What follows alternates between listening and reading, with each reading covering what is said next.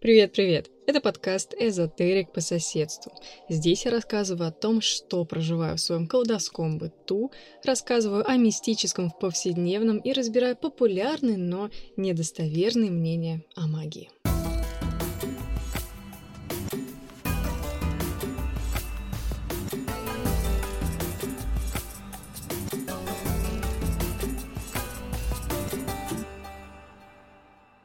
Знаете, этот эпизод как отдельный вид рекурсии. В длинных выпусках подкаста, как вы могли заметить, я стараюсь делать интерлюдии, чтобы подвести итоги, сделать выводы и разбавить информационный поток. Этот же выпуск – интерлюдия внутри целого сезона. И сегодня хочу вернуться, так сказать, к истокам. Ведь подкаст я задумывала как пространство, в котором буду делиться в первую очередь своими осознаниями. А полноценные большие выпуски этого сезона действительно получились потоковые и стихийно. Поэтому сегодня поговорим о той самой кладовской бытовухе, что прописано строчкой в описании моего подкаста первую очередь, спасибо вам огромное за отклики и вовлеченность. Это правда очень важно, когда вы пишете, делитесь своими историями и говорите, что мой опыт вам близок и знаком. Многие из вас писали, что испытали облегчение, когда нашли мой подкаст и услышали мои истории про сущности и, скажем так, фоновые события и состояние психики в тот момент. Так вы увидели, что не одни в своем опыте. Поверьте, я испытываю не меньшее облегчение, ведь я тоже долгое время считала, что мой крайне неприятный опыт довольно уникален, и нет больше людей, которые могли бы разделить его со мной и вообще понять, каково это проходить через незапланированное и неконтролируемое снятие заслонки между физическим планом и планом тонким. Когда видишь то, что не видят другие, и ощущаешь это явно и отчетливо, и оно как бы касается тебя, лезет к тебе, лишает сна и покоя, а вокруг никто не понимает. И либо посмеивается, либо молча принимает такую вот особенность, либо же намекает на лечение успокоительными. И главное, никто не может помочь. Редкий случай, когда родные действительно ищут альтернативный и релевантный способ помочь подростку или человеку юного возраста пройти через такие вот процессы. И это не их вина, конечно. Как бы то ни было, сегодня я вновь вспоминаю начало своего магического пути, потому что сейчас мне действительно есть с чем его сравнить. Есть понимание, опора и знание происходящего и процессов. Сегодня, спустя много лет, я сплю спокойно. По крайней мере, большую часть ночей в году. Давайте начнем вот с чего. Базово в повседневности мы действительно не должны видеть лишнее, видеть тонкий план, энергоинформационные структуры так называемых сущностей или бесов, или домовых, или называйте как хотите. Можно подумать, что это преимущество или сверхспособность, но на деле это лишь сигнализирует об обостренном состоянии психики, то есть не норме, и о том, что наши тонкие тела, наша энергетика находятся не в лучшем состоянии. Мне не очень нравится использовать такие речевые обороты, как Пробоина в тонких телах, э, дыры в биополе, разрушение ауры. Однако эти описания хорошо отражают суть. Когда человек постоянно бродит наполовину погруженный в тонкий план и без подготовки или вхождения в состояние видеть структуры, не принадлежащей физической реальности, это сигнал бедствия. Сигнал о том, что организм как многомерная система работает по какой-то причине некорректно. И экранирование, защищающее наше сознание от банального и буквального помешательства, барахлит, начиная воспринимать левые сигналы. А, собственно, то, что происходило со мной в мой подростковый период. Этому посвящены выпуски терапии сначала, магия потом. Именно поэтому подавляющее большинство людей приходит в магию из травмы и нестабильного состояния психики. Травмирующие события действительно часто становятся катализаторами открытия видения или чувствования, но это вовсе не означает какое-то внезапное благословение или подарок судьбы. Это как раз несанкционированное, неконтролируемое проникновение человека на территорию, к нахождению на которую он не готов сознанием и энергетикой. Магия в той же мере разрушительна, как и созидательна, потому что магия безлична. Она как стихия, как природа, чистая энергия. У огня, например, нет чувств. Он сжигает не из ненависти и греет не из любви. Это его свойство как стихии. Природа в один год создает богатый урожай, а в другой оставляет пустые поля и деревья. Не из ненависти к своим детям и не из любви. Это просто ее свойство. Это природа природы. У людей есть привычка сводить все к себе, и многие, кто не запланированно инициируется в тонкое чувствование, вместо понимания причины и следствия, э, начинают во всем видеть магическую милость или магическое наказание, в то время как магия безлична. Я говорила об этом много раз. Энергия есть энергия, все остальное — работа нашего внимания и восприятия. Когда человек приходит в магию из травмы, это часто только усугубляет состояние психики, потому что на ее процессы накладывается обостренное чувствование и восприятие. Это большая нагрузка на сознание. И те, кто не вывозит такую нагрузку, сходят с ума, нередко получают расстройства шизофренического спектра и иные последствия. Хотя, конечно, есть и другой вид отклонения.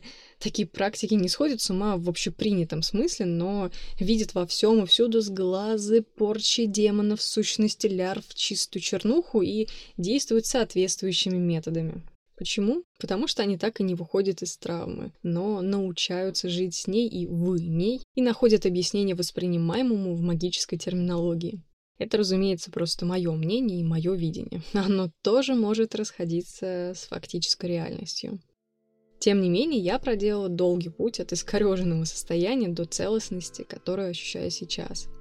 На этом пути были учителя и проводники, было огромное количество практик, непрерывный поиск и развитие, которые продолжаются до сих пор. И все, что я передаю вам здесь, это опыт, который я прожила, провела через себя – я больше не вижу, когда не хочу видеть. Я чувствую себя комфортно в толпе людей. Даже, знаете, уютно и защищенно. Раньше это было ровно наоборот. Давайте поделюсь с вами небольшим лайфхаком. Когда я в толпе людей, например, в общественном транспорте, в самолете или в очереди, я смещаю восприятие на то, что все люди вокруг — это я. Каждый из них — это я, а я — это они. И получается, что я внутри себя. Я окружаю саму себя. Мы все одно целое. И мне становится тепло, уютно и безопасно. Я испытываю трепет и благодарность. Или, например, я перестала болеть простудными заболеваниями. В период пандемии меня затронуло в самом конце, и то думаю, что на фоне каких-то личных эмоциональных переживаний. Я вообще, в принципе, не болею, потому что у меня всегда вопрос, а зачем мне это? А зачем мне вот простужаться? Если вы объясняете все иммунитетом, напомню, что иммунитет зависит от психоэмоционального состояния в первую очередь. Связь может быть неочевидна, особенно если вы не привыкли рассматривать свое самочувствие и недомогание с этой стороны. Поэтому приведу другой неочевидный пример взаимосвязи в нашем организме. Это позвоночник и осанка. Вот как вы думаете, от чего зависит здоровая, красивая, статная осанка человека? Многие думают, что это зависит от мышц спины, и необходимо пойти в качалку, чтобы закачать эти самые мышцы. И тогда-то они нальются силой и будут держать нашу спину прямой и здоровой. А, нет. На осанку и здоровую артикуляцию позвоночника влияет состояние нервной системы. Это современный, адекватный и этичный нейроцентрический подход к работе с телом и мышцами. Но ладно, вернемся к энергетике и эзотерике, ведь для этого мы все здесь собрались. Я сказала, что сплю спокойно большую часть ночей, и это действительно так. Иногда все же случаются мистические казусы, но теперь это не паническое ощущение чего-то, что здесь есть, но этого не видно. Ты это не видишь, а оно тебя видит и что-то от тебя хочет. Нет, а теперь это осознаваемые, контролируемые ощущения, и я могу сознательно играть с ним. Могу пойти в это ощущение присутствия и попробовать посмотреть, что это вообще – Могу отключить восприятие, отдав все внимание физическому материальному миру или, например, магическому каналу, который дает мне защиту. Чаще всего я просто расслабляюсь и позволяю этому быть, продолжая наблюдать. И, как правило, расслабление и тотальное принятие в итоге приводит к тому, что какое-либо ощущение потустороннего и постороннего присутствия просто исчезает. Это очень интересно. Но вот что не меняется, так это разве что восприятие, скажем так, энергоструктур некротического качества. Я обычно говорю просто, но кто-то мертвый пришел. И вот это иногда бывает неприятно. Просто потому, что мои навыки еще не позволяют мне четко увидеть и тем более как-то коммуницировать с такими явлениями. И я, наверное, до сих пор остаюсь очень чувствительна к энергии такого качества. И тогда я просто переживаю залетное соседство, потому что на деле мертвые в моем пространстве не задерживаются. Их визиты выглядят скорее как случайность. К тому же я работаю с магическим каналом, который связан с частотами такого характера, и поэтому допускаю некоторые просачивающиеся мертвецкие спецэффекты. Это издержки практики. Это не страшно и не неправильно. Теперь, не впадая в панику и истерику, я это понимаю. Я всегда в безопасности. Вот так изменился мой опыт, когда я отстроила состояние своей психики и когда начала грамотную, сознательную и созидательную магическую практику. Что касается восприятия, расскажу вам. Сейчас я нахожусь в процессе серьезного годового обучения магии. Как раз прошло полгода ритуальной работы, работы с каналами и состояниями. Для меня это было ново. Конечно, я знала о ритуалистике, но иметь информацию и делать абсолютно разные вещи разного качества. Магия для меня, наконец, перешла из парадигмы теории в сферу практического применения и регулярного действия. И это кардинально изменило качество моего восприятия, качество моей энергетики, проживания жизни и процесс развития личности. Знаете, перед обучением у меня был страх, кажущийся сейчас довольно абсурдным. Я опасалась, что активно магическая практика вновь втолкнет меня в опыт многолетней давности. Опасалась, что заслонка, которая вроде бы устоялась в моем сознании, снова треснет, и я лишусь спокойного сна и начну видеть лишнее. Абсурдность страха в том, что качественное магическое образование и грамотный проводник, наоборот, отстроили и усилили меня. Сейчас это видится закономерным и логичным. Но такие созидательные изменения, конечно, не были бы возможны без нескольких лет предварительной работы. И вот здесь я хочу сказать пару слов о наставниках и учителях на нашем пути, потому что многие из вас задавали мне об этом вопросы. Всего пару слов, да, потому что я планирую посвятить учителям в нашей жизни отдельный выпуск подкаста. Я лишь хочу обратить ваше внимание на то, что все происходит своевременно, так, как это необходимо для нашего развития и эволюции личности. В моей жизни очень долго не было проводника. И сейчас я понимаю, почему. Потому что проводник, учитель — это не тот, кто будет нас спасать. Это не его обязанность. Он не будет тащить или даже вести за руку не будет подталкивать, контролировать и обеспечивать безопасность. Это не его обязанность. Вспомните все то, что я говорила и писала о переносе родительской фигуры на внешние объекты. Учитель не исключение. И он не появится на пути, пока вы, как личность, не будете готовы стать учеником. А позиция ученика — это не про «хочу, хочу, дай мне это, дай мне вот это, я все сделаю, я все пойму, я всему научусь». Нет, Здесь нет вот этого человеческого «хочу». Быть учеником — это не про хотелку и не про жадность до а тайной информации. Когда мы ищем учителя из позывов эго или из травмы, это не рабочая схема. Если вы часто ловите себя на мысли, что хотелось бы найти учителя, а он все никак не приходит или не находится, обратите внимание на качество своего намерения и вообще на свою внутреннюю отстройку. О, а вот следующее очень важно вам сказать. Особенно, если вы начинающий практик или подумываете заняться магией. Или если вы думаете о том, что магия — это очень опасное занятие, за которое обязательно вас кто-то накажет или с вами случится что-то плохое. Магия — это поле, где всегда есть ошибки. Неудачные эксперименты и неприятные последствия. Но все описания, которые я добавила, это только слова оценочного характера. В магии нужно просто всегда иметь в виду, что что-то может пойти не так. Пойти коряво и криво, даже если ты долго готовишься, например, к ритуальной работе. Это особенно актуально для тех, кто начинает свой путь. Потому что спустя 5-10 лет, конечно, наверняка вы станете мастером, и ваша система работы с магией будет отточена, но поначалу просто нужно смириться с тем, что ошибки будут, и это нормально. Это абсолютно норма, как и в жизни. Просто в магии, мне кажется, такие косяки переживаются острее. Наверное, потому что мы все запуганы фильмами ужасов и страшными историями, где обязательно показывают, как некорректный ритуал приводит к бедствиям, неудачам, проблемам или вообще летальному исходу. Повторюсь, э, магия безлична. Боги, эгрегоры, каналы — это энергия. Она никого не любит и никого не ненавидит. У нее нет к вам отношения, какое может быть у одного человека к другому. Никто не собирается вас наказывать за оговорки, а неправильные дары, неправильный алтарь или что угодно другое. Здесь нет концепции наказания. Как я сама отношусь к ошибкам и последствиям в магии.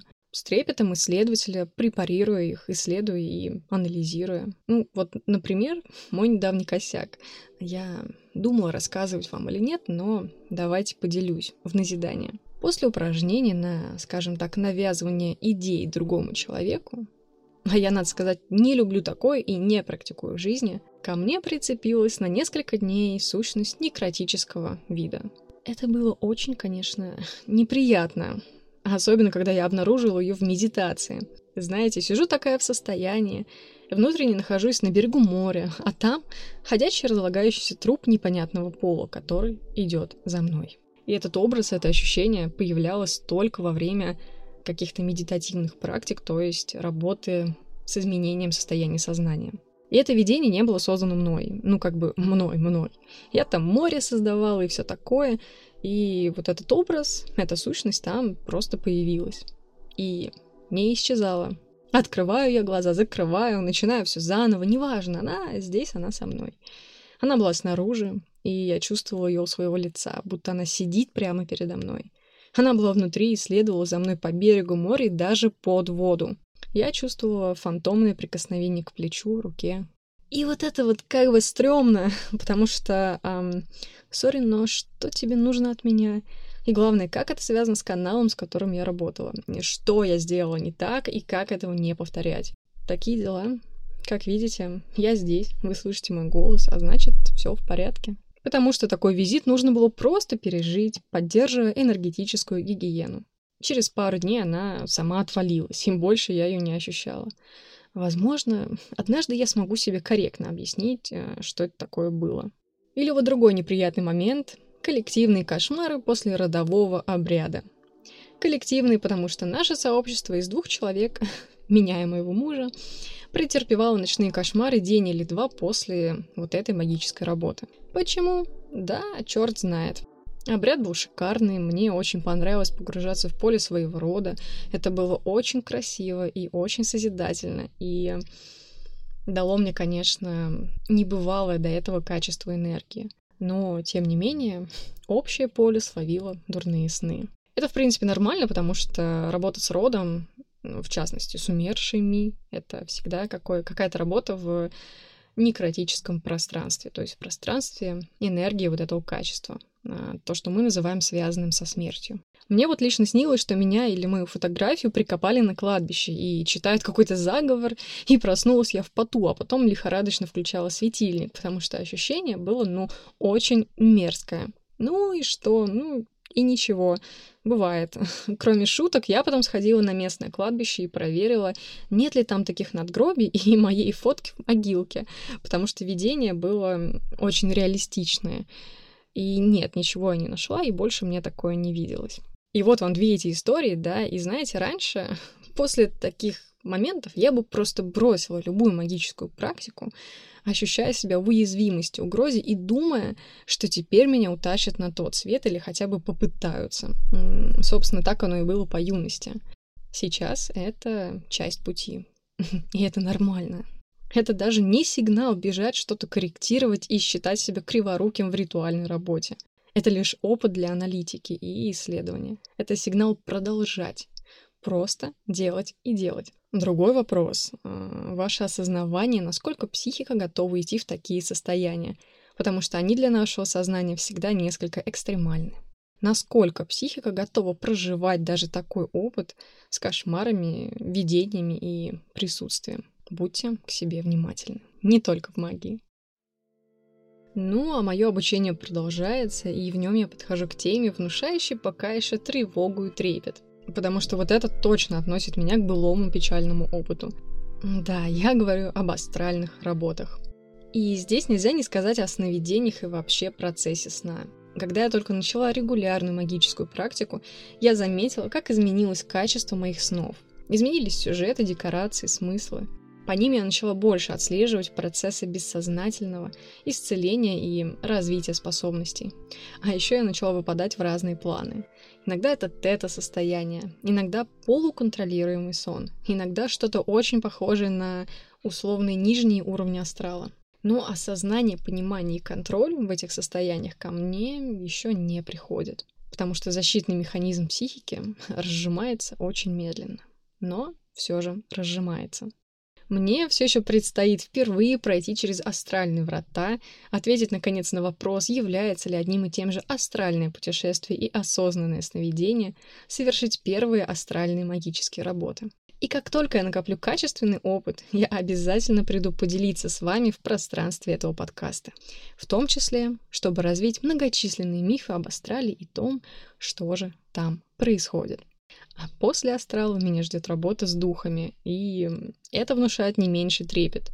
Вообще тонкий план и духи — это две темы, в которых у меня пока еще такая большая доля трепета и какой-то неуверенности, и в то же время огромная зона роста. Думаю, мне будет что вам рассказать. И, конечно же, я иду в этот опыт в том числе, чтобы понять, как эти явления раскладываются на уровне нейрофизиологии, процессов психики, на квантовом, волновом, энергетическом уровне. Это моя интегральная эзотерика, красотой которой я хочу с вами делиться. Кстати говоря, если вы опытный астральный путешественник или если только пробовали пару раз и набивали шишки, поделитесь со мной своей историей и опытом. Я буду этому очень рада. Из последних событий недавно у меня было небольшое путешествие в любимейший город Санкт-Петербург. Всего несколько дней, но каждый раз это маленькая жизнь и маленькая смерть. Ни один город меня не учит так, как Петербург. Ни один не одаривает таким количеством осознаний и всплывающих конструкций бессознательного. Петербург — моя личная точка инициации в новые трансформации. В этот раз во время поездки я встроила в себя еще одну грань восприятия. Мне нравится посещать музей современного искусства на Васильевском острове, известный музей Эрарта.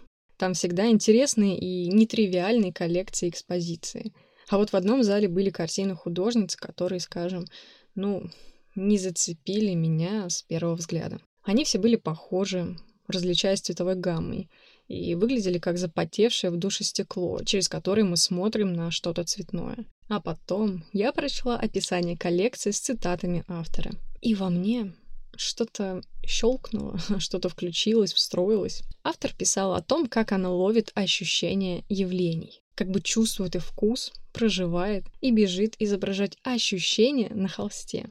Понимаете? Ощущение, чувство передать на холсте. Ощущение, когда 11 утра. Ощущение, когда 5 утра, зима и ледяная тишина. Ощущение полночи летом. Эти моменты художница ловит и бросает на холст. А потом берет воду и морскую соль, наносит на холст и позволяет соли вымыть часть пигмента произвольным образом. И тогда я увидела холсты ее глазами. Увидела ощущение ее глазами, вернее, почувствовала словно ее сердцем. И мне открылось, а, как я могу проживать, например, улицу, по которой иду, пропускать через себя, воспринимать целую улицу, дома, небо, стены, ощущением. Я теперь могу почувствовать улицу на вкус. Или осенние сумерки. Или 8 утра по пути в кофейню. Но проживать улицу, город — это прямо нечто новое. Будто чувствуешь качество, характер, атмосферу улицы всей поверхностью тела. Я думаю, что впервые увидела искусство и поняла его, потому что впервые восприняла. Это интересно, потому что я сама пишу картины и обычно в потоке, то есть только из состояния. Но поняла, прочувствовала искусство я только сейчас. Очень неоднозначно. Вслед за этим я осознала, что такое восприятие — результат моей магической практики. В ней, по сути, я делаю то же самое расширяю восприятие и беру состояние. Это встроилось в меня новым навыком, который вышел за границы только лишь магической сферы. Теперь я могу взять состояние улицы, города. Я не просто его ощущаю и мне нравится. Нет, теперь я могу провести это через себя. Это развивает и расширяет меня как проводника. И еще больше приближает к тому, чтобы всецело проживать, воспринимать и осуществлять саму себя в этом мире. Вот э, чем хорош подкаст, так это тем, что я могу здесь рассказывать о себе. И на правах автора и создателя этого пространства сейчас я хочу рассказать о том, как вы можете со мной поработать. В последнее время люди приходят ко мне именно с запросом на духовный личностный рост, на понимание своих внутренних процессов и видение, как прийти к той точке реальности, в которой они хотят находиться. Проще говоря, как выйти из состояния страха, неуверенности, потерянности, угнетенности, как вновь почувствовать свою силу и целостность и с внутренним огнем мощной энергии достигать своей цели и создавать свою реальность. Если вы чувствуете, что это про вас, если вы уже долгое время не находите выход из темного лабиринта, если вы устали быть усталым и хотите вновь сиять, если вы устали жить не свою жизнь и задолбались воплощать чьи угодно желания, только не свои, приходите ко мне на консультацию в формате открытого диалога. Как проходит консультация и как вообще это работает. Мы встречаемся онлайн, как правило, через Zoom. Наш диалог длится от 40 минут. Вы находитесь в безопасном, этичном пространстве. В нем нет оценок, нет осуждения, нет наставлений, нет указаний, как надо и как правильно. В этом пространстве вы рассказываете о себе и своем запросе. И в формате диалога с помощью интегральных, недирективных коучинговых инструментов и своего чувствования и видения я помогаю вам увидеть ваш истинный запрос, истинные причины состояния, истинные желания, мы возвращаем вас в исходное целостное состояние, в котором вы сильны, вы полны энергии, в котором вы — это вы, настоящий, аутентичный, сияющий человек. Я не говорю вам, что делать, потому что из этого состояния вы сами знаете, что вам делать и как решить все. Вы сами знаете, как теперь действовать и как достичь желаемой цели. Я в этом процессе только ваш проводник и зеркало. Я вас ничему не учу, но становлюсь для вас мостом к самому себе. Если вы чувствуете отклик, желание и готовы прийти в этот диалог, напишите мне в телеграм-канале. Ссылка в описании выпуска. Или в директ известной соцсети. Имя профиля тоже в описании. Я вас люблю. Спасибо, что слушаете этот подкаст. Спасибо, что откликаетесь на него. Спасибо за возможность вам служить и быть для вас проводником.